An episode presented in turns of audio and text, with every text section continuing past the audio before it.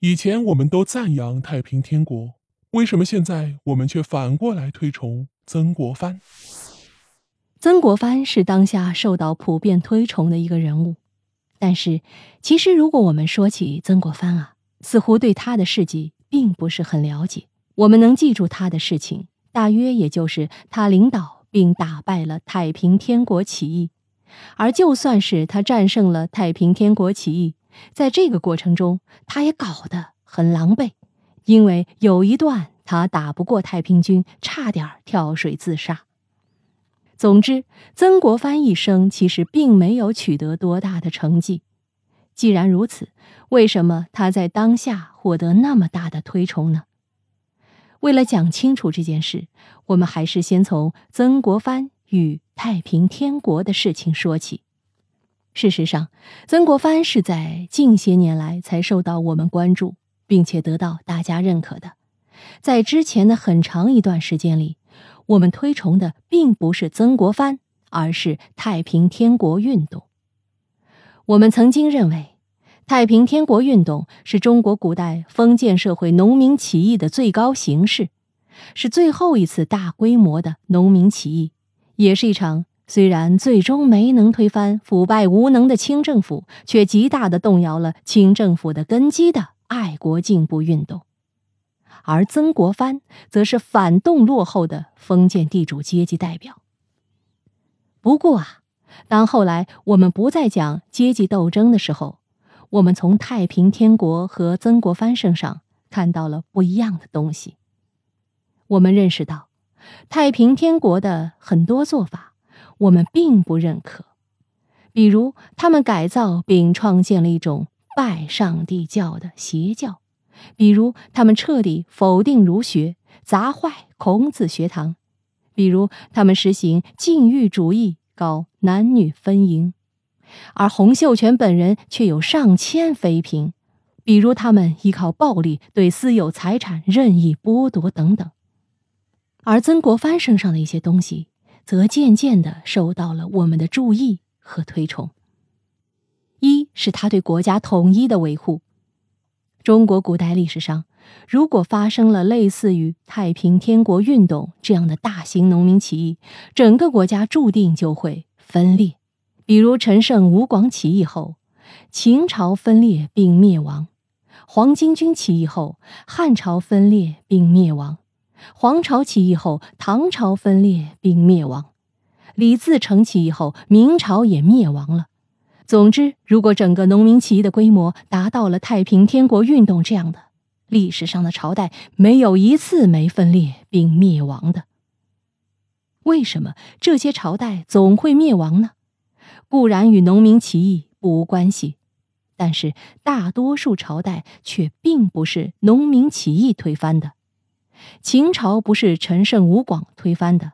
汉朝不是黄巾军推翻的。唐朝也不是黄巢推翻的，实际上，这些朝代啊是被各地的诸侯们给推翻的。那些诸侯们打着镇压农民起义的口号，拥兵自重，割据一方，最后在实力壮大的情况下，取代了旧有的王朝，建立了新王朝。按照惯常的做法，曾国藩也是应该这样做的。当时，曾国藩是拥有兵权的最大的诸侯，包括李鸿章、左宗棠等人都是他的门生。而且，曾国藩要是拥兵自立，肯定还是众望所归。同时，曾国藩这样做还有一个便利条件：清朝是满人统治的，他推翻清朝，相当于顺应广大汉族人的意愿，一定能够得到大家的拥戴。但曾国藩却没有这样做，就算有李秀成这样的人怂恿他，他也坚决不做拥兵自立的事情，并且在太平军被镇压后，他还主动解散湘军，用实际行动维护了国家的统一。二是曾国藩实实在在追求道德完善。道德完善本来是古代知识分子的基本要求。但实际上，绝大多数知识分子都达不到，尤其是这些知识分子进入官场以后，唯利是图、趋炎附势，就成了他们最常见的样子。曾国藩却到了官场，当到高官以后，都在自觉地追求道德完美，这是一般人很难做到的。而且，曾国藩这样做还是扛旗式的做法。古代的儒学。从孔子这个源头开始，就自觉地在道德上扛起大旗，努力成为天下楷模。从日三省吾身到穷则独善其身，达则兼济天下，历史上的大儒们都在一代一代的接力，而曾国藩是最后那个拿着接力棒的人。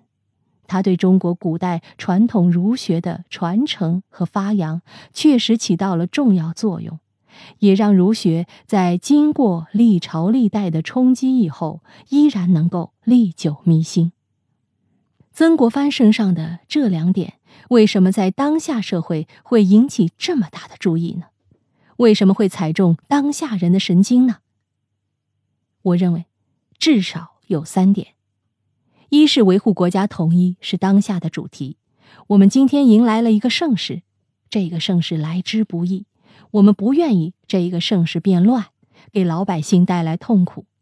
二是当下是一个欲望横流的社会，曾国藩对自身欲望的节制和道德完善的追求，正是我们当下人所缺乏的，也是被大家呼唤的。